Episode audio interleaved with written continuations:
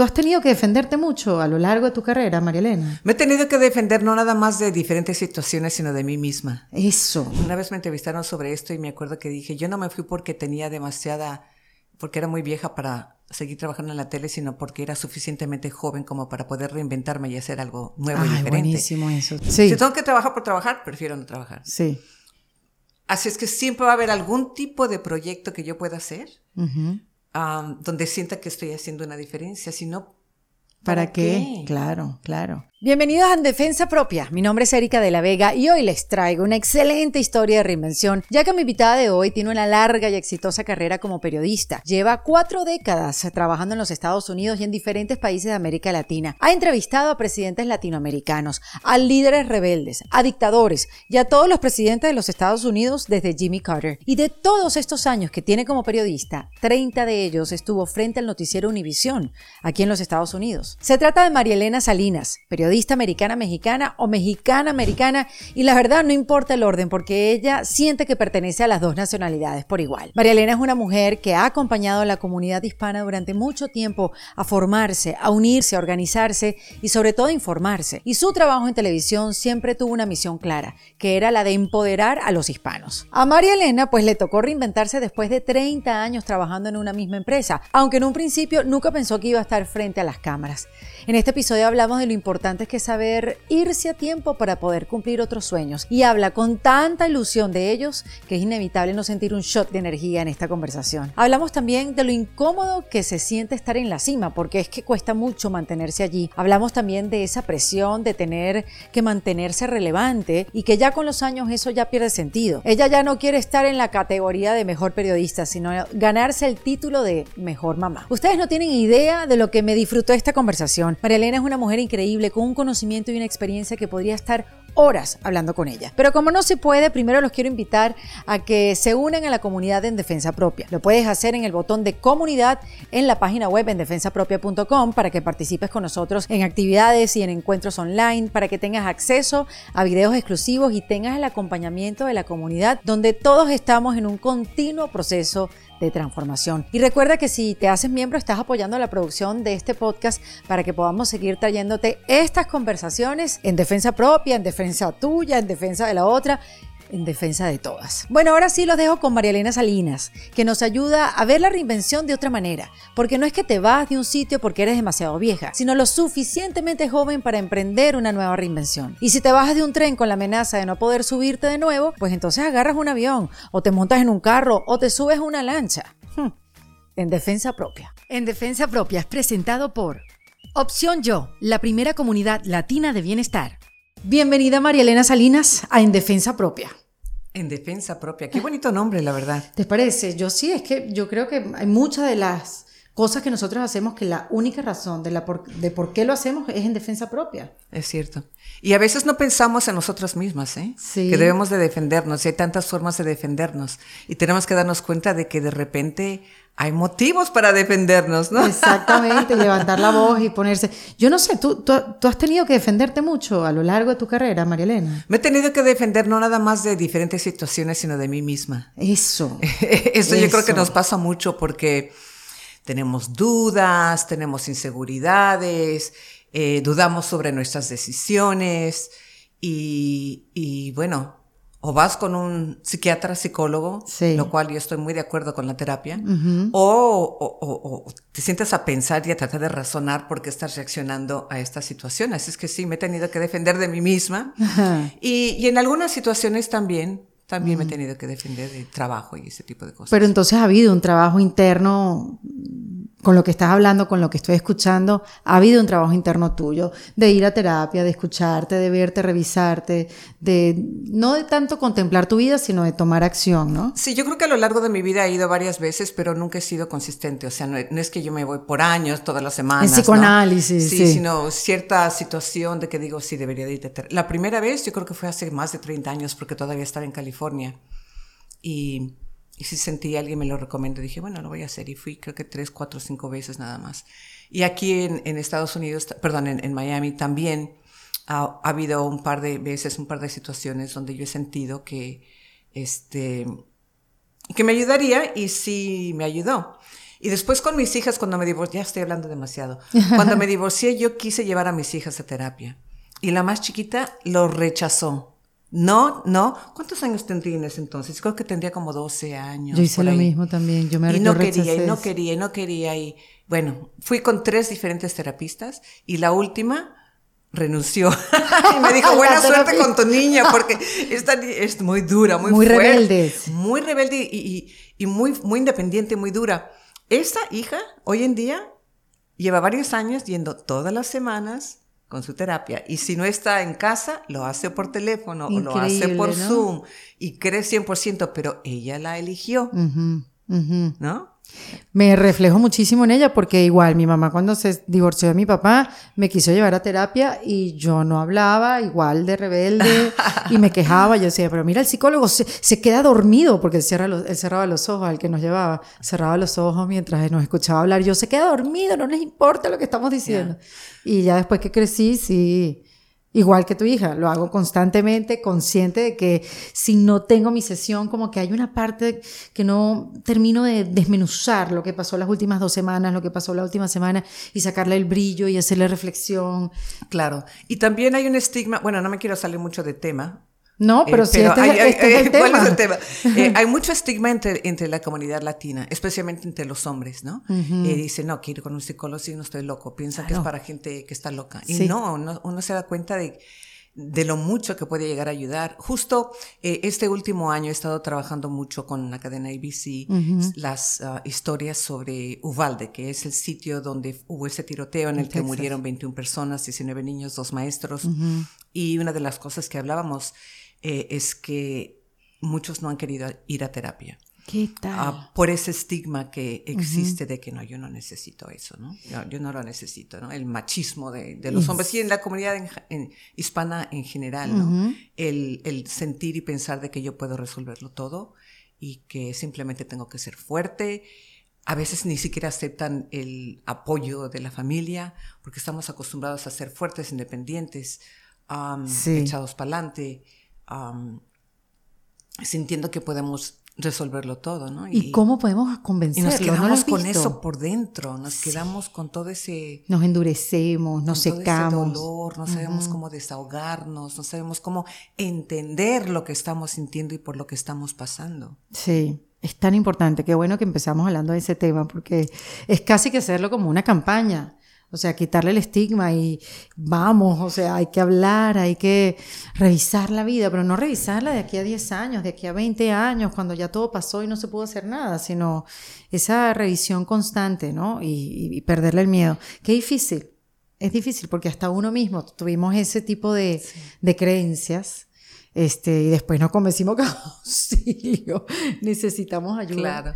Tú sabes que hace poco nos vimos en México en este summit de decididas, mujeres que necesitamos ser decididas y ayudarnos entre todas, ¿no? Y recuerdo que nos vimos en el ascensor y tú me dijiste, oye, qué, qué interesante, a mí me tocó dar una charla, tú entrevistaste al embajador de Estados Unidos en México, un tipazo, qué buena entrevista. Eh, y, me dijiste, qué, buen tema la reinvención. Y yo, bueno, sí, María Elena. Mira cómo me tocó hacer a mí.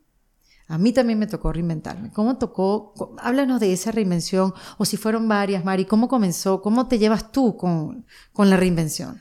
Me he reinventado varias veces. Quizás la, la más notoria y la más drástica fue cuando hice un cambio profesional. Después de 37 años de estar trabajando en una empresa, decidí dejarla, ¿no? Y para eso sí requería una reinvención. Aunque, me, como te digo, me he reinventado. El, el, simple hecho de haber entrado a trabajar en televisión era una reinvención para mí, porque esa nunca fue mi meta. ¿En yo serio? nunca, no, yo era súper tímida, yo tenía el fabuloso pelo para radio, ¿sabes? Qué bueno. Pero frente a la televisión, no, yo no, no, no era, era, horrible. Entonces esa fue la primera reinvent la primera reinvención, tenía que reinventarme así, ¿no? Practicaste, practicaste y se hizo músculo y... Bueno, Sí, e, en ese entonces yo había estudiado mercadotecnia y yo trabajaba en radio precisamente. Y cuando me ofrecieron el trabajo en televisión, lo primero que me vino a la mente es, bueno, voy a seguir trabajando en radio y luego ya que entra el canal voy a poder entrar en el departamento de ventas y trabajar en lo que es publicidad, que es lo que a mí me, llamaba mucho la atención, porque a principios de los ochentas aquí en Estados Unidos estaba comenzando a crecer la comunidad hispana y estaba comenzando a darse cuenta los publicistas, los, las empresas que tenían que hacer publicidad con la comunidad hispana. Entonces las agencias estaban comenzando a abrir, había algunas agencias más grandes de publicidad que estaban pues abriendo su división para la comunidad hispana y para los medios hispanos. Y eso a mí me llamaba mucho la atención. Pero no, me contrataron para estar en la televisión y hacer noticias. Y dije, ay Dios mío, ¿qué es esto? Yo nunca he hecho noticias, no sé nada de periodismo. Sabía cómo usar un micrófono, había claro, trabajado en radio, y, y desde mi juventud yo siempre participaba mucho con organizaciones no lucrativas y organizaciones de mexicanos en, en California y era maestra de ceremonias y presentaba y ese tipo de cosas, pero no es lo mismo que trabajar en televisión. Entonces, eh, pues empecé, fue muy complicado. En las primeras semanas se me fue la voz, me dio laringitis, que es el término médico para memoria del miedo. Exacto, exacto. y e, eventualmente, bueno, entré poco a poquito tuve que regresar inmediatamente a UCLA a tomar cursos de periodismo, pero también iba aprendiendo, aprendiendo a la marcha. Claro, claro, no, hay de otra. Y así es como aprendí. Digo, después de un tiempo eh, me enamoré de lo que estaba haciendo porque en esa época, en 1981-82 en Los Ángeles, la comunidad latina era muy distinta a lo que es hoy en día. Imagínate, a nivel nacional éramos 14 millones de hispanos, ahora somos más de 60 millones de hispanos. Qué barbaridad. Entonces había una necesidad de la información que les estábamos dando. Y yo hacía noticias y también hacía un programa que se llamaba Los Ángeles Ahora. Los Ángeles Ahora era un programa comunitario que era en vivo todos los días, que era un requisito de la FCC para los canales locales, donde dábamos información a la comunidad de, de lo que estaba pasando, ¿no? Y me acuerdo que la gente venía y me decía, ay, fíjese que yo gracias al programa, a su programa, yo llevé a mi esposo y le detectaron glaucoma. O, mm. ay, mire, puede conseguir un trabajo porque usted habló en ese programa de la, de, de la feria de, de, empleos que iba a haber en tal parque. Ay, Ese tipo de cosas, ¿no? Y, y sí me, me, empecé a dar cuenta, bueno, la, la, comunidad hispana, la verdad que necesita esta información, les estamos informando en su idioma, les estamos informando de lo que pasa en este país que para muchos era su nuevo país adoptivo, y, y también lo que pasaba en sus países de origen. Y yo creo que por eso me enamoré de eso. Y también en la parte política, porque me acuerdo que en ese entonces en Los Ángeles no había representación política cero. Digo, estando aquí en Miami te dices, ¿cómo? No había ni un solo hispano en a ningún nivel, ni, en, nada, ni en el ayuntamiento, ni en el departamento de educación, ni con los supervisores, nada. Y de repente se abre un escaño, voy a cubrirlo Hablo con la gente en la calle y regreso y le digo a mi jefe, no puedo hacer la historia. Dice, ¿por qué? Digo, porque entrevisté a 16 gentes y 15 no iban a votar. ¿Y por qué no iban a votar? Le digo, porque una que no sabía que había elección, otra dijo que no tenía papeles, otra dijo que, que no se había registrado y ta, ta, ta. Dice, ahí está tu historia. Mientras los hispanos no se organicen y no eh, y se sientan que están, ¿cómo se dice? Disenfranchised, desconectados del sistema político de este país, nunca van a tener esa representación que se merecen. ahí fue como un clic, como un snap que yo dije, ah, entonces nuestra labor en la televisión hispana, la mía y la de mis compañeros, va a ser el empoderamiento de nuestra comunidad, la información que tenemos que darle a nuestra comunidad. No para decirles vota por, voto por este, vota por el otro, sino, mira, no eres ciudadano, aquí está cómo puedes hacerte ciudadano. Aquí es donde dan las clases de ciudadanía. Estos son tus derechos. Aquí es donde tú puedes aprender el inglés. Estos son tus derechos, seas o no seas ciudadano. y, y estas son las ventajas. Ya te hiciste ciudadano, bueno, aquí es donde te puedes registrar para votar. Aquí es donde puedes ir a... Y este tipo de cosas. Entonces yo te digo, desde entonces yo... Eh, me lo tomé como muy en serio, ¿no? Y lo sentía como que era mi misión, tu como, propósito. Que era, como que era mi propósito en la vida, el empoderar a la comunidad, ya sea con, a través del empoderamiento político o, o también con educación. Me, me, he metido mucho en el tema de educación. Y, y se fue moldeando ese propósito, ¿no? ¿sabes, ¿Sabes que todo eso me ayudó en mi otra reinvención? Bueno, me tuve que reinventar cuando me vine a vivir a Miami de Los Ángeles, me tuve que reinventar cuando me casé y tuve hijas, me tuve que reinventar que fue el más grande, cuando dejé Univisión. Wow, sí. Y la gente me decía, tú no vas a poder después de tantos años dejarlo. 37 ¿Pero por qué no? años, No vas a poder no estar en cámara. Mira, si mi, mi, mi, este, ¿cómo se dice? Mi deseo en la vida hubiera sido, quiero salir en la tele, a lo mejor, pero es, yo, yo no estaba ahí porque quería salir en la tele. Ese era el medio en el que yo trabajaba y siempre voy a estar muy agradecida porque si no fuera por eso yo no hubiera tenido la carrera que he tenido pero tampoco era mi, mi meta ni mi sueño salir en la tele. y, sino el trabajo que yo hacía. Y ese trabajo yo lo podía seguir haciendo, aunque es una maravillosa plataforma, no es el la única plataforma.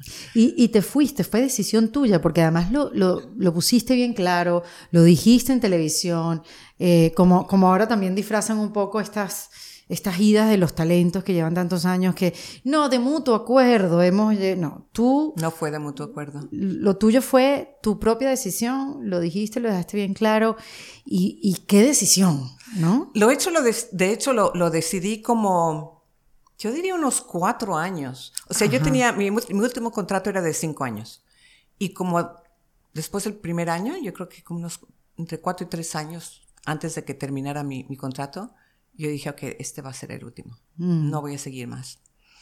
Y me fui preparando, me fui preparando, yo creo que emocionalmente, psicológicamente, económicamente. Ah, me fui preparando para ese cambio, ¿no? Y hacía yo mis listas a mano, no en la computadora, a mano, con una rayita, un papel así con una rayita en medio, pros y contras, ¿no? Pros de irme o, y, ¿Pero qué sentiste cuando dijiste, esta es la última, esta es la, la última vez que renuevo?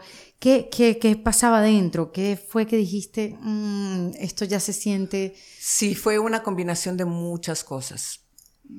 Mira, ya eran treinta y pico de años que estaba ahí. Yo amaba lo que, lo que hacía, pero también había ciertas cosas que estaban cambiando en, en la empresa con las que yo no me sentía cómoda, ¿no? Ya. Después también, eh, yo decía, una vez me entrevistaron sobre esto y me acuerdo que dije, yo no me fui porque tenía demasiada, porque era muy vieja para seguir trabajando en la tele, sino porque era suficientemente joven como para poder reinventarme y hacer algo nuevo y diferente. Buenísimo eso, sí. Entonces me entró esa, esa crisis existencial que dije, ¿qué hice con mi vida? Trabajé en Univision y me morí. Dije, no, no puede ser. No puede ser, no puede ser, no puede ser. Y me acuerdo que un colega, uno de los redactores guatemaltecos, no, él es chileno, pero vive en Guatemala, que me dijo, tú no puedes irte yo crecí viendo que los anchors se mueren en el set. Dije, pues es exactamente lo que yo no quiero hacer. No quiero morirme en el set. Quiero ser dueña de mi propio tiempo. Quiero hacer cosas diferentes. Quiero explorar otras posibilidades creativas. Y también, o sea, también estaba yo cansada. Es muy, pero muy, muy intenso. Súper demandante todos los días. no fue una cosa, no fue una razón, no fue un hecho, no fue un incidente. No fue una combinación de cosas que me hizo sentir que, que ya. Mm. Mis hijas ya estaban creciendo, ya estaban en la universidad, una estaba a punto de graduarse y, yo siempre sentí que me perdí muchas cosas de ellas. Y aunque ya estaban en edad donde no querían pasar mucho tiempo conmigo, yo quería estar disponible para ellas. Quería, no, sé, quería, que, quería otra cosa. Y dije, no, no, ya no encontraba yo en esa listita de pros y contras, no encontraba suficientes pros para quedarme. Era más la lista de en contra, de contra. Exactamente, o sea, no, no, había. Claro, es salirte de tu zona de confort. Yo tenía un buen sueldo, yo tenía todas las comunidades que te puedes imaginar. De hecho, como un par de días antes de irme dije, ay, seguro médico, no había pensado en eso. Y mi 401k, ¿qué voy a hacer con eso? Qué fuerte. Sí. Y, sabes que vino alguien de recursos humanos y cuando se fueron, mucho gusto, porque ni siquiera te conocían ahí. Era, nada, era otra cosa. Súper frío, ¿no? sí, sí. Era otra cosa. Pero yo no, yo empecé a planear mi vida y yo soy muy de rutinas. Y al principio fue un poquitito difícil ajustarme a cuestión de los horarios. El primer mes me fui de vacaciones y dije, ok, mi mente, estoy de vacaciones y ya. Es la primera vez que me voy a tomar unas vacaciones largas, ¿no? Porque nunca podía tomarme vacaciones largas. Pero cuando regresé de esas vacaciones, como al mediodía veía mi reloj, dije, Ah, no, no tengo que irme. Por un buen tiempo veía mi reloj. No, no, no, no tengo que irme, no tengo que irme, no tengo que irme. Increíble, ¿no? Lo, cómo puedes estar acostumbrado, no solamente tu mente o algo, tu cuerpo, o sea, cómo puedes estar acostumbrado además tantos años ese mismo, esa misma rutina, ese mismo horario. Es increíble. ¿Y extrañas algo? Bueno, algunos de, mis colegas eh, que todavía nos mantenemos en contacto, se hace una familia cuando llevas tanto tiempo trabajando juntos y ese contacto con la comunidad, pero yo sabía que ahora, bueno, a través de las redes sociales podía mantener algún tipo de, de contacto con la comunidad. Y aparte yo soy, mira, yo estoy en la mesa directiva de lo que se llama Hispanic Scholarship Fund, que es el fondo de, de, becas eh, hispanos. Yo hago conferencias mucho en universidades, yo participo en diferentes eventos comunitarios, así es que ese contacto, ese servicio que siento que debo de dar a la comunidad, lo sigo haciendo. Tú diseñaste una vida después de eso, o sea, la diseñaste antes de irte. Aquí hay otra vida que quiero vivir. Pero digamos que no se la dejaste a, al universo, sino que te sentaste a diseñarla que... Sí, más o menos. No, no ha mm. salido exactamente como yo me la había imaginado. Yo, empecé una compañía de producción y yo quería, dije, no más, es más, ya no quiero, no, nunca jamás hacer noticias, sino quiero tener que, eh, es, es, más, de repente no salir en cámara más y, ser productora nada más. Entonces estuve haciendo un programa con Investigation Discovery, que era de crimen y por dos años hice ese programa como coproductora ejecutiva. De repente me habla CBS y yo al principio dije, no, yo no regreso a noticias, yo no regreso a noticias. Pero se me hacía interesante porque una de las metas que yo quería era contar nuestras historias, las historias de nuestra comunidad, a otras audiencias en otras plataformas. Ya. Y de repente encontré que había una oportunidad de hacer eso. Si les interesaba o no hacer historias de hispanos, y vamos a ver. Entonces no quería trabajar tiempo completo y entré como colaboradora, contributor, es como colaboradora, ¿no? En el que hago X cantidad de reportajes, em, cobertura electoral, y lo hice. O sea, en CBS estuve en el set, en Super Tuesday, en las convenciones, el día de las elecciones, hice varias historias. Y eso duró como dos años. Mm, entró una gerencia nueva y yo creo que no tenían esa misma mentalidad de querer Mm. cubrir la comunidad hispana como me hubiera gustado que lo hicieran. Y la que fue mi jefa en CBS de repente era la jefa máxima en ABC y ella me, me, me, me, llamó. Otra vez yo, no, no quiero hacer noticias y yo dije, no, no, no, no, no, no, no, no, no. Me quiero ir a vivir a otro país. Esa es otra cosa. Ah, te quería ir a vivir a otro país. Desde que me, desde antes de irme, yo me quería ir a vivir a otro país, por, aunque fuera por un tiempecito. Y hasta ahorita no lo he podido hacer. ¿Qué país? Pero Algún país europeo. Ah, Me gustaría o Italia o Francia o España. De repente a, España es más Un, un, Eat, Pray, Love. Exactamente, exactamente. Ay, qué cool. Eso es como un sueño que tengo desde hace mucho. Yo creo que porque veo este, estos programas de House Hunters International yo veo que la gente va y se encuentra un apartamentito en un pueblito de Francia con un balconcito y, no entiendes, y van, y van, a los mercados a comprar Te compras la baguette, frescas, eso. O sea, esa idea romántica de, de sí. ¿no? Y de repente trabajar desde casa, a lo mejor hacer, escribir un blog o hacer algo, porque siento la necesidad de sentirme productiva. Claro. Entonces yo ya estaba, dije, ok, después de CBS voy a hacer esto. Y de repente me dicen, bueno, mándanos una lista de lo que quisieras para hacer en ABC. Les mandé ta, ta, ta, ta, ta, ta, ta, ta, y me dijeron sí a todo. Entonces ya no podía decir que no. o sea, la vida decidiendo por ti. La vida decidiendo por mí. Y ahora llevo un año y me falta un año más. Okay. Y, y, la verdad que sí he hecho algunas cosas que, que yo considero valiosas en, en, ABC. Soy consultora con el, la, la, unidad de Race and Culture, que es algo que muchas empresas tienen hoy en día en Estados Unidos para asegurar, especialmente en medios de comunicación, para asegurarse de que lo que el, tipo de cobertura que tienen, por ejemplo, y el tipo de gente que contratan refleje realmente lo que es la diversidad que existe en el país. Eh, entonces, eh, que se den cuenta de que cubrir la frontera no significa cubrir la comunidad hispana, que somos mucho más que, mucho más que la problema en la frontera. Sí. Así es que sí siento esa satisfacción de saber que estoy haciendo algo que hace una diferencia, ¿no? Sí. Y el tipo de reportajes que he hecho, las pero qué maravilla que, te vayas eh, de Univisión y, y, existan caminos que no, no sé si los tenías claros.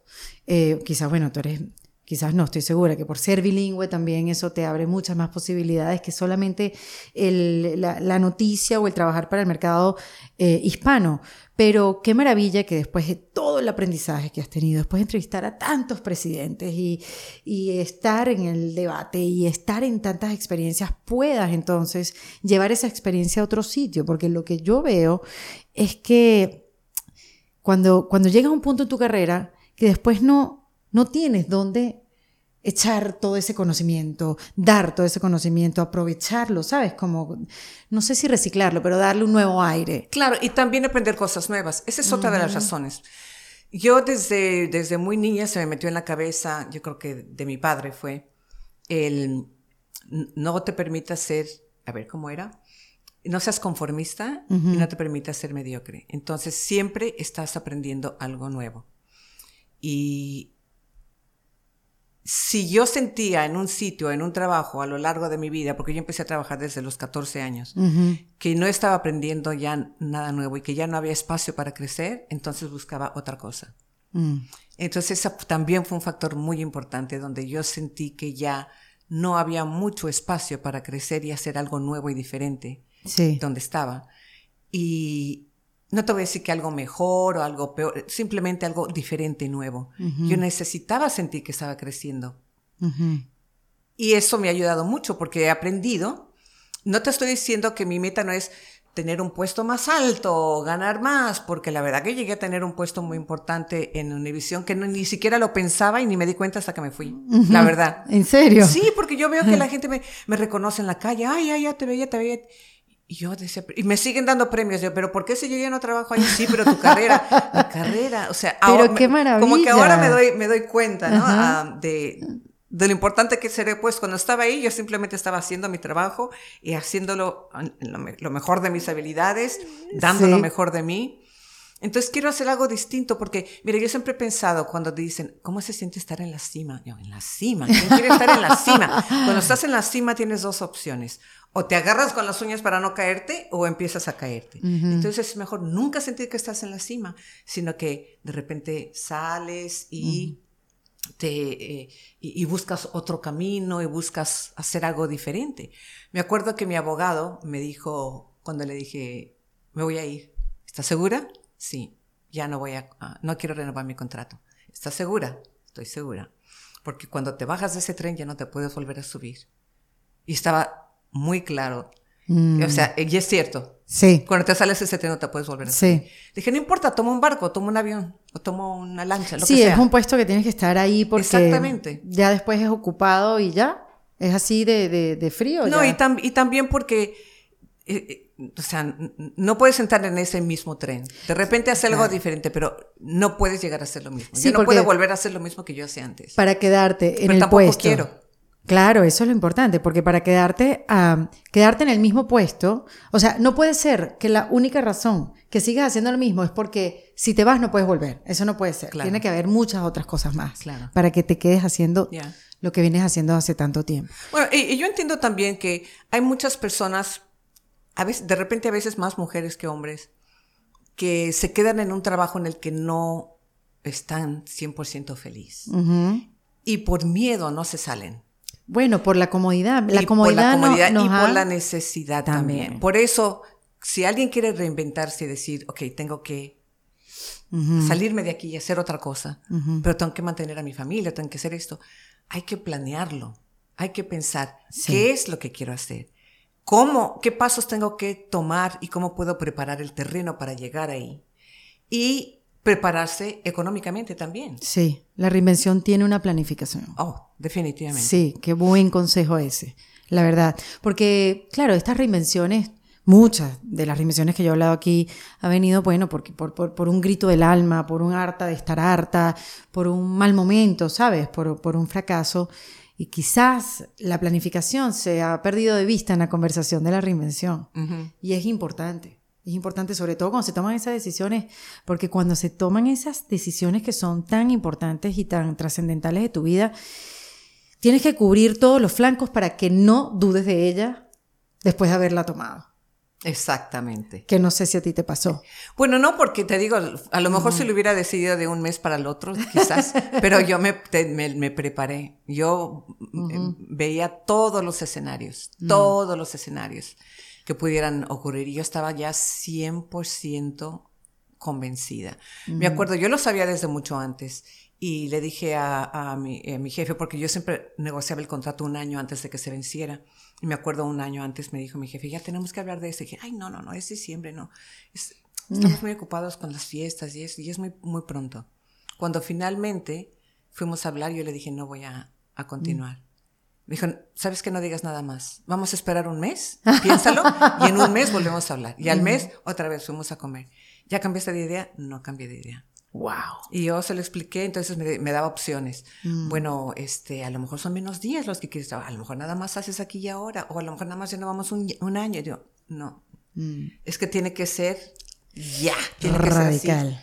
Y ya, tiene que ser el corte, porque eso no es lo que yo quería. Wow. No, es, no es, lo que yo quería, no era por la cantidad de trabajo, porque a mí no me molestaba trabajar, yo no le tengo miedo al trabajo. No me importa cuántas horas tenga que trabajar, o si es fin de semana, o si es la madrugada, yo no le tengo miedo al trabajo. Es el tipo de trabajo que estoy haciendo, el que me tiene que llenar. Qué importante esa búsqueda. El, no sé, la cultura laboral dentro de una empresa es súper importante. O sea, son, son muchos los factores. Entonces, por eso yo cuando me fui, no, pero para nada lo dudé. Claro, le hablaba a mi banquera cada semana.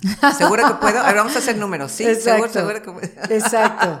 seguro que puedo, seguro. Y yo siempre he ahorrado, ¿eh? La verdad. Yo des, te mencionaba antes que empecé a trabajar a los 14 años, mi familia era de bajos recursos, yo tenía que trabajar para ayudarles a pagar la renta. Hola a todos, miren, estoy encantada de poder compartir con ustedes una experiencia que ha tenido una amiga a la hora de dormir en su cama inteligente Sleep Number. Así que si quieres saber cómo esta cama inteligente puede cambiar tu vida, quédate aquí porque te lo voy a contar todo. Miren, hace unos días tuve un encuentro con una gran amiga y la veo fresca, de buen humor, descansada, y me empezó a hablar que todo esto se debía a su cama inteligente Sleep Number, ya que Sleep Number te ofrece confort personalizado, adaptado a tus necesidades porque te permite ajustar la firmeza y el soporte en cada lado de la cama cuando lo necesites. Es decir, que es como tener dos camas en una. Ella me cuenta que ha encontrado su firmeza perfecta mientras que su pareja disfruta de su propia comodidad ideal y así uno no compromete la calidad de sueño del otro. Pero aquí está la mejor parte de la cama inteligente Sleep Number, que es como tener un experto de sueño en la casa, porque con su tecnología Responsive Air, la cama se ajusta automáticamente a cada movimiento de la persona, manteniéndolos dormidos y cómodos durante toda la noche. Y la verdad no sabes la transformación que ha experimentado mi amiga. Imagínate despertarte sintiéndote renovada, energizada y lista para conquistar el mundo. Ustedes saben, ¿no? Que la calidad del sueño afecta a todo tu estado de ánimo, tu enfoque, tus relaciones y la cama inteligente Sleep Number realmente puede desbloquear el potencial de una vida más saludable y feliz. Entonces, si estás lista como yo para mejorar tu experiencia de sueño, te recomiendo probar la cama inteligente Sleep Number, donde tendrás un sueño de siguiente nivel. Y ahora también te quiero contar que Sleep Number tiene la mayor rebaja del año, donde todas las camas están en oferta y puedes ahorrar un 50% en la cama inteligente Sleep Number Limited Edition, además de contar con financiamiento especial por tiempo limitado. Solo en las tiendas de Sleep Number consiguen información o en sleepnumber.com. Este, y, pero nunca sentí como que era un, una molestia o un peso, simplemente era lo más normal para mí. Mis hermanos también, todos trabajábamos. Y desde entonces mi mamá me enseñó algo que para mí ha sido muy, muy valioso. Ok, y en, en ese entonces, ¿sabes cuánto ganaba? 1.65 la hora. Wow. Un dólar sesenta Qué bárbaro. ¿Haciendo qué? Mi primer trabajo fue en una fábrica de ropa. El segundo en, un en una cafetería. Y después en un cine, donde siempre subía porque primero vendía palomitas y luego me promovieron a vender boletos. y luego fui a trabajar para la distribuidora de las películas. Entonces, yo siempre sentía que me estoy superando y me estoy superando y estoy haciendo un poco más y estoy haciendo un poco más. Pero desde entonces ella me dijo, ok, vamos a tomar este dinero que tú te estás ganando, una tercera parte se lo daba a ellos para la renta, otra tercera parte lo usaba para mis gastos, mi escuela, mi colegiatura, que en ese entonces era como 60 dólares al mes. Qué Imagínate, los que tenemos en... No. Iba a escuela católica de, high school. Qué barbaridad. Los que tenemos hijos, que hemos mandado a nuestros hijos a esa escuela, Qué barbaridad. Sabemos lo que es tener que pagar 60 dólares al mes en, en, colegiatura, bueno, pero hace muchos años de eso. Y la otra parte, ahorrar. Entonces, desde entonces yo ahorro y ahorro y ahorro y ahorro y ahorro y ahorro. ¿No te has cansado, María No, de ahorrar, sino de trabajar. Desde los 14 años ah. trabajando. Y mire, y sigue hablando con un entusiasmo, con una cosa. No me canso. De hecho, el otro día este, estaba, me, me, dicen mis hijas, ya retírate. Yo, ¿cómo que retírate? No. este, ¿a qué, edad, ¿a qué edad? Entonces yo estaba haciendo un cálculo, lo más ridículo del mundo. Te juro que me sentí ridículo haciendo el cálculo. Dije, ¿a qué edad se retira la gente? Cuando empiezan a trabajar a los 22 después de la universidad y trabajan 50 años y se retiran a tal edad. Dije, pero si yo empecé a los 14, ¿me debería de retirar yo antes? ¿O no? ¿Cuentan esos años o no?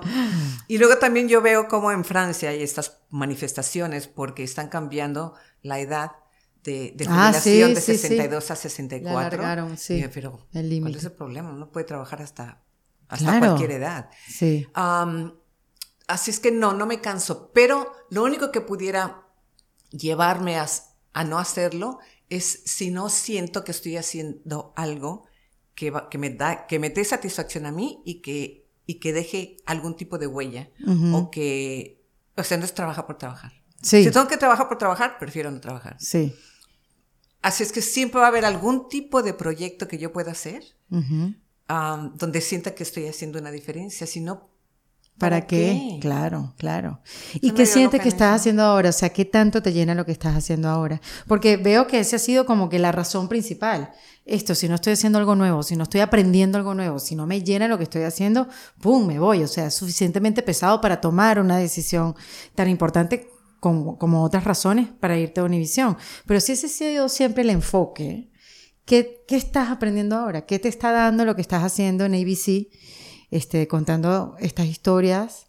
Este... Bueno, por una parte yo sigo trabajando en todo lo demás, lo que tiene que ver con educación y el empoderamiento de la mujer y ese tipo de proyectos. Yo sigo trabajando en eso, que eso me da satisfacción. Y en ABC yo creo que el tipo de historias que hemos estado contando, eh, que de repente si no hubiera estado ahí yo, de repente si no lo hubiera sugerido, porque yo creo que los medios de comunicación han mejorado en la contratación de personal más diverso, ¿no? Hay más hispanos que nunca. Sí. Eh, pero no necesariamente en la cobertura. Entonces, si yo puedo llegar a influir un poco en el tipo de reportajes que se hacen, eh, yo me puedo meter a las reuniones cuando cuando están eh, sí, en, la, mesa donde se toman las decisiones. Exactamente. Y puedo sugerir algo y, y me dicen 10, me dicen no 10 veces, pero de repente la número 11 me dicen que sí. sí. Estoy haciendo que estoy haciendo Claro, es tan importante la representación. Y si no, em, entonces hago otra cosa, me busco otra cosa que hacer. Sí. ¿Tú te pero sientes... tarde o temprano voy a tener que irme a vivir a otro país, aunque sea por 3, 4, 5, 6 meses. Necesito ver esa foto en tu Instagram someday, algún día de esto. Ahora, ¿cuáles son ya que, trabajas para el empoderamiento de la mujer, Mariel, te he visto, estuve contigo dos, tres días allá en México y me imagino que eso es una pequeña muestra de lo que haces. ¿Cuál es la diferencia de ese empoderamiento que, has vivido tú a lo largo de los años al de ahora? ¿Qué nos falta? ¿En qué nos enrollamos? Que, que, no nos que no terminamos de dar como el paso, ¿Qué nos está obstaculizando el camino hacia nuestro propio empoderamiento.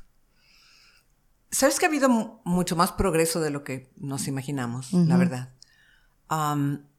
hoy en día yo veo que, que la mujer, especialmente la mujer latina, que es la que yo estoy viendo muy de cerca y siguiendo muy de cerca, está muchísimo más empoderada. Y esta generación, yo creo que ha aprendido mucho, no, no tienen miedo. Mm. No tienen ese miedo y esos estigmas que teníamos por lo menos mi generación. Mm. No tuya porque tú eres mucho más joven que yo, pero de repente... Eh, pero me traje uno que otro, o sea, no creas que no me los traje para esta generación. Todavía hay obstáculos. Sí. Todavía hay obstáculos. Y yo siempre he dicho que el peor obstáculo es el que tenemos en la mente, ese diablito que nos dice, no, no, puedes, no eres suficientemente inteligente, no eres suficientemente nueva, te van a decir que no, te van a rechazar. Y ese es el principal obstáculo. Y, nosotros podemos trabajar en ese, pero todavía existen otros. Entonces, tenemos que aprender cómo no tener miedo a levantar la mano y decir, un momentito, estoy aquí, ¿no? Cobrar tu espacio. Cobrar tu espacio. Yo creo que tenemos que hacer eso. Y, y, de repente nos vamos a enfrentar, nos vamos a topar con pared de aquellos que todavía no entienden que la mujer debe tener ese espacio o se merece por lo menos tener ese lugar en, en esa mesa. Y somos suficientemente fuertes como para tomar eso y no quejarnos de, no me insultes, ta, ta, ta, ok, te Salir voy a mostrar. De la Claro. Te voy a demostrar. Y yo creo que las mujeres sí, los, o sea, tenemos, las mujeres podemos hacer muchísimo más, tenemos esa habilidad de multitask, ¿no? De hacer varias cosas a la misma vez. Y eso es algo que está dentro de nuestra naturaleza. No estoy diciendo que somos mejor que los hombres, sino es lo que llaman un God-given ability, esa habilidad que tenemos innata de, de, poder hacer muchas cosas. El otro día estaba hablando con, con una colega que me estaba entrevistando para Día de las Madres y hablábamos de cómo, eh, que para mí fue muy difícil cuando tuve hijas porque me sentía muy, muy culpable que tener que viajar, de perderme algunas cosas de, de, su niñez, eventos, momentos especiales. Y, y me pregunta ella, ¿Tú crees que los papás piensan lo mismo? Digo, lo dudo. Cero. lo dudo porque no están programados para hacer todos esos papeles. Sí. Nosotros tenemos esa capacidad de ser madre, ama de casa, profesional, líder dentro de nuestra comunidad, activa en la escuela de nuestros hijos. ¿Pero tenemos esa ah. capacidad o es que no nos queda otra? No, yo creo que tenemos la capacidad y, nos, y, a veces no tenemos de otra, ¿no? A, veces, a veces es por necesidad. Pero una cosa que yo me he dado cuenta es en los países latinoamericanos existe mucho el sexismo, el machismo. Y los hombres no, no quieren que la mujer trabaje, ¿no? Quieren que se quede en casa. Pero cuando la mujer latina emigra, ya sea como obrera o como profesional, cambia. Mira qué importante. Y se da cuenta de que o tiene que trabajar por necesidad, pero que también eso la fortalece y le da más seguridad de sí misma. Y yo creo que los líderes de las casas, el pilar de la casa es la mujer, no nada más porque es la, la mamá y la que da luz a los hijos, sino porque termina siendo la que toma las decisiones, la verdad. Sí. ¿No? A, a, veces te das cuenta de que las, las mujeres aprenden inglés más rápido que los hombres y que las mujeres se meten a, a, entender cómo es la cuestión de la escuela de los hijos y la tarea y, y cómo puede meterse a la universidad más que los hombres. Sí. Los hombres se consideran nada más, yo soy el proveedor y tú resuelves todo lo demás. Bueno, ahora las mujeres también somos las proveedoras. Es así, es así. Y tenemos que resolver todo lo, lo demás. Así es que sí es cierto que tenemos esos obstáculos, creo que hemos progresado, pero todavía existe ese obstáculo de nuestra mente, esa inseguridad y el pensar que no podemos, y darnos cuenta de que esos obstáculos que tenemos de frente, tenemos la capacidad de tumbarlos o darles la vuelta, ¿no? El no tener miedo, o sea, no permitir que nada, que, que nada, este, se, se interponga en, en, tu camino para, para tus logros. Eso es lo que ves en tus hijas, ¿qué ves en ellas? Que dices, yo no tenía eso cuando yo, eh, ¿sabes? Cuando, cuando tenía la edad de ellas. O sea, ¿qué, qué, qué diferencia ves entre esa generación y la tuya? Bueno, yo fui muy independiente desde chiquita, yo creo, porque, porque yo crecí con una mujer de madre, un ejemplo muy fuerte. Y yo no te digo que era fuerte de carácter, al contrario, era un amor, ya quisiera que ser yo mi mamá, era un amor de persona, era trabajadora, y mi papá la respetaba mucho. Yo le pedía permiso a mi papá para salir y me decía, pregúntale a tu mamá. sí, típico. Ella es la que tomaba las decisiones. Entonces, Y como te digo, empecé a trabajar muy temprano, empecé a pagarme mis propias cosas desde chiquita. Yo nunca tuve que depender de nadie más. eh, así es que yo sí fui muy independiente. Mi hija menor también es independiente, mi hija mayor no lo es tanto. Ella depende mucho de mí. Pero en lo profesional, ellas son muy echadas para adelante, ¿no? Ellas, eh, me acuerdo que una de mis hijas estaba buscando su primer trabajo de la, después de la universidad. Ella había hecho pasantías, pero no un trabajo fijo. Y finalmente me hizo que ya me hicieron la oferta. ¿Y la aceptaste? Y dice, no. Le ¿cómo que no? Si estamos buscando trabajo.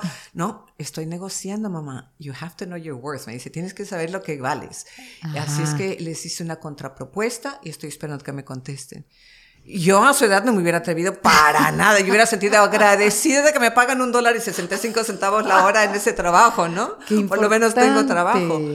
Pero ahora yo creo que se dan cuenta, eso es lo que valgo sí. y no me voy a dejar. Y como tienen las habilidades, No, nadie les va a decir, da gracias a Dios que te estoy haciendo el favor de darte un trabajo. De eso yo lo escuché alguna vez también.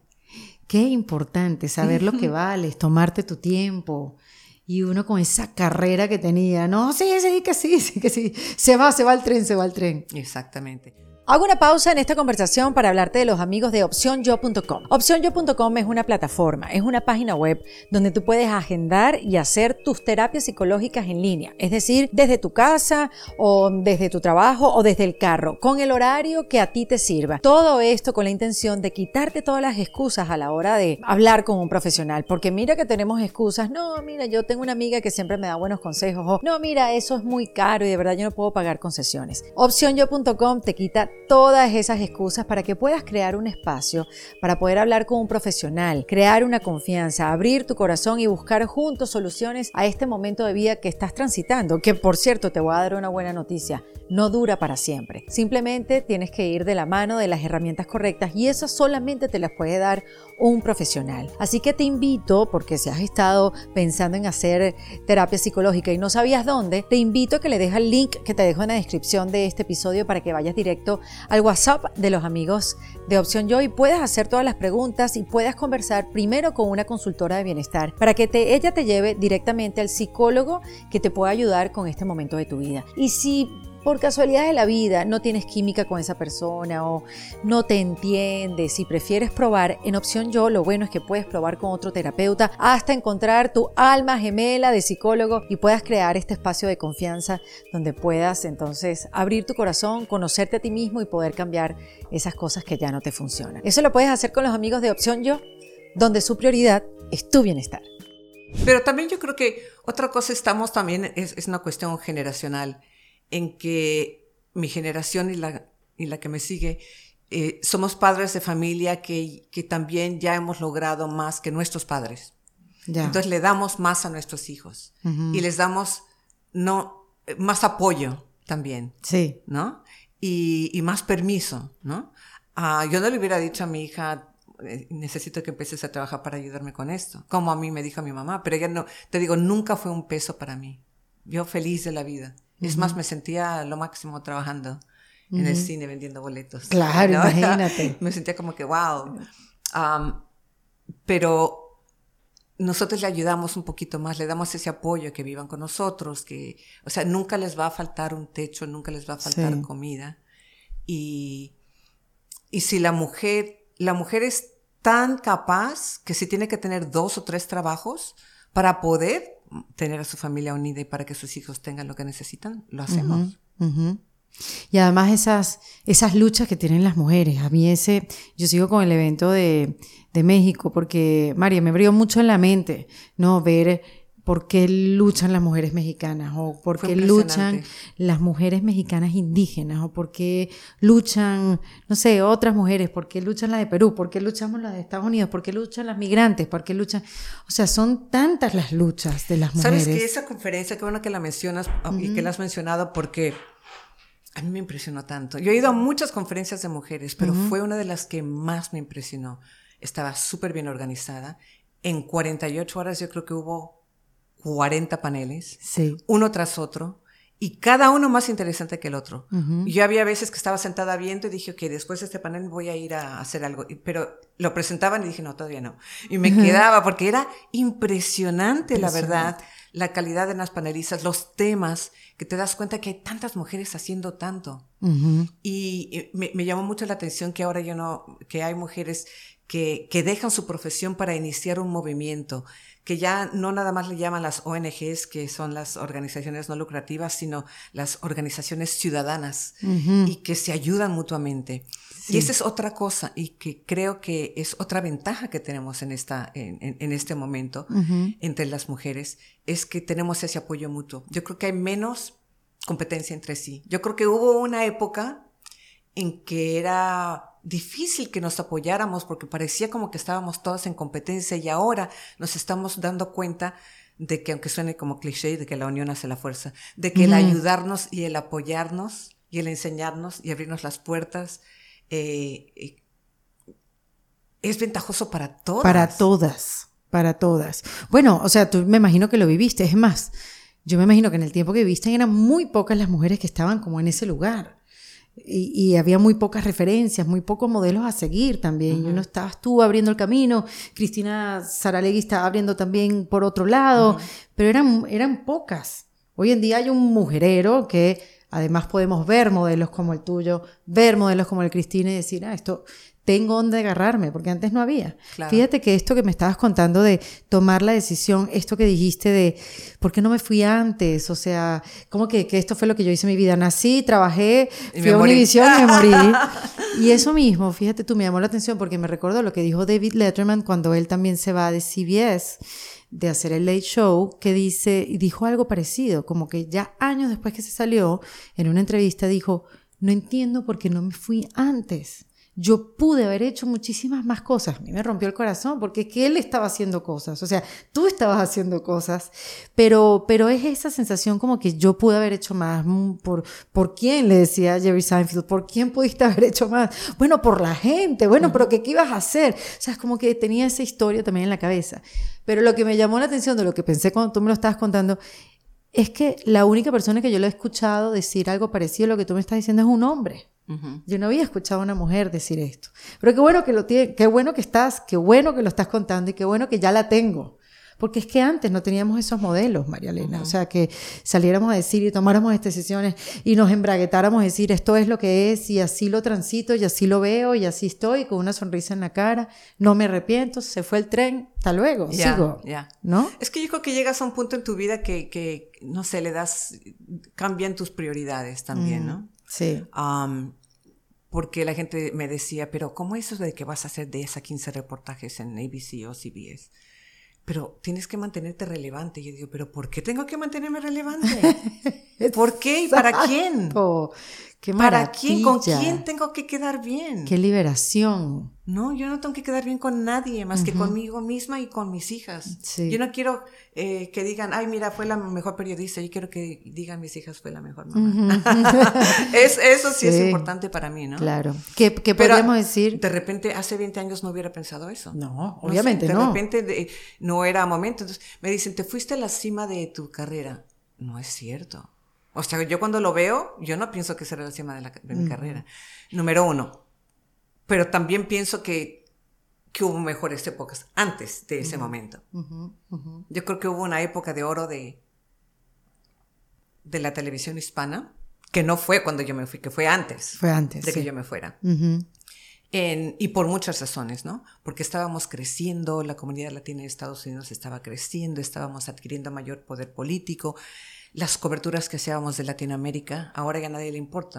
O sea, ¿qué, es eso? Bueno, los programas de ustedes se veían en Latinoamérica, se vendían aparte en Latinoamérica. Entonces, en términos del tipo de cobertura que se hacía, el tipo de programas que hacíamos, luego empezaron, no, que recorte de presupuesto y que no, y que ya no podemos volar aquí, que ya no podemos hacer esto allá, no, que vamos mm. a hacerlo por teléfono, no, que vamos a contratar a una persona X que lo haga que, y que nada más nos dé el audio. O sea, no, no sé, pero te digo, los, por ejemplo, los noventas, los 2000, eh, fueron épocas de cambios en Latinoamérica. No sabes cuántas veces me tocó ir a cubrir una elección en Latinoamérica donde era la primera vez que pasaba de un gobierno militar a un gobierno civil, por ejemplo, ¿no? Ese tipo de cosas. Esa, eso era una maravilla porque sentías que estabas viviendo la historia, claro. eras testigo de la historia y estabas contando la historia. Sí, ahora hay gobiernos que se quedan años, como mi país, pues ya eso, eso, eso no lo puedes vivir ahora. Exactamente. Sí, lamentablemente. Y tampoco se está cubriendo tanto. ¿Por qué crees que no se está Yo creo que hay otras, hay otras prioridades, ¿no? Y, y mm, también el mundo está cambiando, ya no hay tanta atención. Mira, las cadenas americanas, por ejemplo, cuando yo empecé a trabajar en televisión, todas las cadenas tenían un buró para Latinoamérica que estaba normalmente basado en Miami porque era más fácil viajar a Latinoamérica. Todos cerraron. Terminó la Guerra Fría, no nos interesa más. O sea, ¿cuántos de mis ex compañeros de ABC, CBS, NBC fueron a Centroamérica, iban a México, iban a, Sudamérica a cubrir elecciones, a cubrir... Pero ya, pero ya no hay ese interés. Ahora el interés es hacia el otro lado del mundo, ya no se ve hacia el sur. Ya los medios de comunicación no ven hacia el sur, ven mm. a África, Europa, Asia. los intereses de Estados Unidos, porque la realidad es que la prensa en este país, la prensa general, no, no estoy hablando de la prensa en español, pero si no les afecta a ellos de alguna manera, si no hay los intereses estadounidenses están siendo afectados, entonces nadie quiere saber de eso. Qué interesante. Sí. pero sí, bueno, fueron, fueron épocas muy bonitas, pero sí, pero que alguien me diga, ah, era tu mejor año ese, no. Mm. ¿Y ahora cómo lidias, eh, María Elena, con la tecnología? Porque bueno, tiene sus retos y está cambiando totalmente, a cada rato cambia y se va para un lado. Fíjate, el otro día estaba viendo que no, que Instagram nos llevó a los Reels, porque en los Reels entonces sí, porque se pagaban, porque la gente los veía más, porque estaban impulsándolos más en el home para que tuviera mayor distribución y ahora no echan para atrás porque entonces los Reels ya no se pagan porque perdieron demasiada plata. Bueno, TikTok, imagínate, o sea, TikTok. Yo pienso en TikTok como hay tanta gente que se ha hecho famosa, que se ha hecho millonaria, que depende económicamente de TikTok y se está hablando de que se va a prohibir, de que se va a cerrar, de que se va a prohibir. De hecho, hay algunos estados donde ya se prohíbe ah, el uso de TikTok, especialmente dentro del gobierno, en algunas escuelas que están prohibiendo ya el uso de TikTok. Eh, empezamos a depender mucho de la, de la tecnología y la tecnología como como fuente de, no nada más de información, sino de ingreso, como, tú dices. Y eso va evolucionando. Porque Pero de repente, de repente a lo mejor estamos viendo el principio del fin de Twitter. Pero de repente va a, tomar auge, ¿cómo se llama? Blue Sky, creo que es, no, me acuerdo cómo se llama. Sky, Blue, no sé qué. Este, es, es, es algo parecido a Twitter, que, que, empezó Dorsey, que es el que ah, Dorsey, claro, el, fundador de Twitter, que ahora ya no está ahí, ahora está en otra plataforma. Sí, sí, verdad. Ya. Pero una de las cosas que más me preocupa en este momento en, en términos de información, y yo hablo de noticias, es eh, la gran división que hay en este país. la me acuerdo haber hablado con, con, un colega que decía, no, yo estoy muy preocupada por la división política que dice, ¿esto qué importa? Lo que importa es los impuestos. Le digo, no, no, no, no. Las consecuencias de esta división se van a sentir a todo nivel, a nivel amistades, a nivel empresas. Y el hecho de que hay tantos medios y tantas fuentes de información y que está YouTube y que la gente busca, considera que YouTube es un noticiero real, o hay gente que los produce como si fueran noticieros reales y no lo son, que hay mucha desinformación y esa desinformación lleva a, a gente a tomar decisiones o sea, sin base, equivocadas, equivocadas. Y yo siempre he pensado que un, que un pueblo mal informado o desinformado eh, es vulnerable a los abusos de los que están en el poder. Mm. Y tú lo sabes en tu país. Sí, señor. Sí, me suena son, son vulnerables. Y tú sabes por qué es en el país. Y es cierto. Y, es, y eso es lo que a mí me preocupa.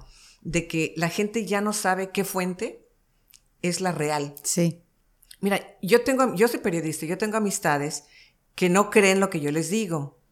Entonces yo les trato de explicar, no son los mentirosos, un medio reputable, un medio serio, no puede contar mentiras. Sí, te lo hacen todo el tiempo. No, porque las leyes de difamación son tan estrictas que no puedes decir mentira.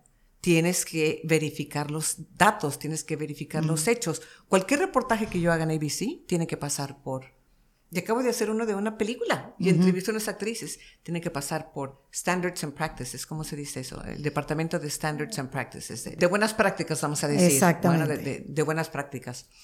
Um, y te sugiere, no, cambia esta palabra, no cambia esto, no podemos decir esto a esta persona, no tenemos que atribuir este, este dato a quien lo dijo y hay que esperarnos a que, o sea, no, no, no, no, mm. pero de repente hay algunos medios que sí dicen lo que quieren y yo trato de explicarle a mis amistades. Hay una gran diferencia entre lo que es noticias y lo que es opinión. Entonces, en cuanto a opinión, de repente puedes, este, puedes ser más libre, pero también hay este, el peligro de difamación. Mira lo que acaba de pasar con Fox, que tuvo que pagar 787 millones de dólares sí, señor. por las mentiras y la difamación. Sí, sí, sí. Y ese mismo día que lo pagó, al día siguiente salió Exactamente. el periodista. Entonces, cuando tú ves que un político sale y te dice, eso es mentira, digo, si los demandan, créele, si no, mm. él puede decir una cosa, cualquier cosa, porque una cosa es el ¿cómo se llama? la, corte de opinión pública y otra cosa es la corte real, ¿no? Claro. Que Ahí, ahí sí no puedes, no puedes mentir. Entonces, a mí sí me preocupa de que hay tantas fuentes que, que la gente no... Ni se pregunta. No sabe qué creer. Claro, no, porque además es que cualquiera te lo dice, ¿viste lo que pasó en no sé qué, qué, que no sé qué, cualquier cosa? Pero, pero ¿dónde viste eso? En Facebook. Exacto. ¿Pero qué medio? ¿Pero qué Facebook, web? pero Facebook es un medio. Ellos estaban publicando el artículo de quién. Exacto. Pásame el link que yo te digo si es verdad o no es verdad. O sea, es interesante, sí. Este, mira, Mari, dos preguntas más antes de que te vayas, porque ha estado la charla súper interesante. Además, qué bueno tenerte, aprender de ti y es increíble como la experiencia no, no pasa en vano, ¿no? Y es algo que está allá adentro, que nadie te la puede quitar. Este, el concepto del éxito, quiero que me lo des. Y quizás cómo ha mutado con el tiempo, ¿no? Porque así ha cambiado, sí, sí. Sí. Este, y después te digo la otra. Ya, yo creo que ha cambiado, porque mm, mm, el éxito depende de cómo lo ve cada persona, ¿no? Hay gente que considera que el éxito es tener un puesto importante y, una buena cuenta de banco. Y hay personas que piensan que el éxito es que, que salgas en revistas, que la gente que te reconozca, que ser, o sea, tener fama. fama el reconocimiento de la gente, sí. Pero de repente el éxito es simplemente cumplir tu meta, por más chiquita o grande que sea. Por, eso yo siempre he pensado que, que, debemos de fijarnos metas a largo plazo y después metas más chiquitas. Yo tengo una, una rutina que en Año Nuevo, eh, pues no, no el 31, sino el 1, hacemos un almuerzo, cada quien tiene sus metas, lo que llama, lo que llaman, sí, bueno, metas para el siguiente año. Ya. Yo sé que para mucha gente es ridículo, pero sí, hay que hacerlo. Entonces te fijas una meta y luego submetas de que quiero hacer esto, pero qué, cuáles son los pasos que tengo que tomar para hacer lo que quiero hacer, ¿no? Entonces, cada uno de esos pasos es un éxito. Entonces, el problema es que si no sentimos que estamos logrando algo y no tenemos ninguna meta, ¿cómo la medimos? ¿Cómo medimos ese éxito? Es que yo creo que necesitamos cada persona, y puede ser diferente para cada persona, no hay problema. Yo tengo mi, mi definición de éxito y tú puedes tener la tuya. Claro, claro. Y todos pueden tener la de ella. Mis hijos pueden tener las de ella. Que, que, que entiendas, esta es mi meta y es, y, es, no, esa es mi definición de éxito. ¿Qué tengo que hacer para sentirme exitosa? Entonces, fijarte un camino y en cada paso sentirse exitosa, porque si no, uno va a vivir frustrado y no hay nada peor que sentirte frustrado y fracasado. y cuando una de esas metas no la logras, invéntate otra meta y cambia de meta para que no sientas es, esa frustración de, no sentir que, tienes éxito. Claro, para que tengas esa sensación de progreso, además, ¿no? No de estancamiento. Eso me gustó. Vamos otra vez con la planificación. Es, algo importante dentro de, tu, dentro de tu vida. Y la otra pregunta, este, María Elena, es que me des tres tips para reinventarse, ya que te ha tocado por decisión propia y en defensa propia. Ya. Tres tips para reinventarse. Identificar a lo que te quieres reinventar definitivamente. hacer un poco de investigación sobre lo que qué va a tomar para lograr, para reinventarte y que empieces a tomar los pasos necesarios. Mm, sencillito. Sencillito y básico, o sea, Porque puede ser cualquier cosa. De repente quieres reinventarte y cambiar de hobby. Bueno, ¿cuál hobby? Y qué, este, qué, qué necesito para llegar ahí y empezar a tomar los pasos. Porque si no damos ese primer paso, nunca vamos a lograr reinventarnos. Pero dentro de todo eso yo creo que lo más importante es pensar, ¿qué haría si no tuviera miedo? Sí, esa pregunta es maravillosa. Porque el miedo, no sé ni de dónde vino. Yo lo, sabes que yo vi eso en una, primero lo leí en el libro, en el libro pero tú parecieras que no lo tienes. Y luego lo vi en Facebook, en un letrero, porque Facebook está lleno de letreros en, la sede de Facebook. Ajá. Eh, y luego me enteré que no, que era de la Madre Teresa. Bueno, yo no sé quién lo dijo.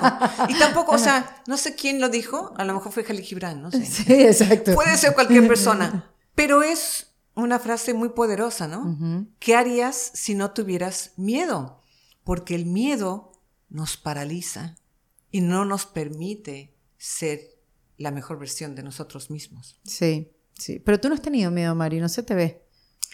Que haya sido algo que te haya detenido. No, nunca me he dejado consumir por el miedo. No. Pero obvio que siempre tienes miedo de algo. Mm. Yo, yo cada vez que tengo que entrar en un escenario me da miedo. Pero ¿qué hago? Digo, ok, me voy a poner fuerte y si voy a salir a hablar, tengo, más vale que sepa de qué, de qué, de qué voy a hablar mm. y que me prepare y que lea y que tengo que entrevistar al presidente. Bueno, pues, ay, me da miedo, pero voy a hacer toda la investigación necesaria para saber mm. toda su vida, para saber qué me va a contestar, para saber cómo refutar lo que me va a contestar, para poder detectar sus mentiras. Entonces así te preparas, pero todo empieza con, con esa duda, ¿no?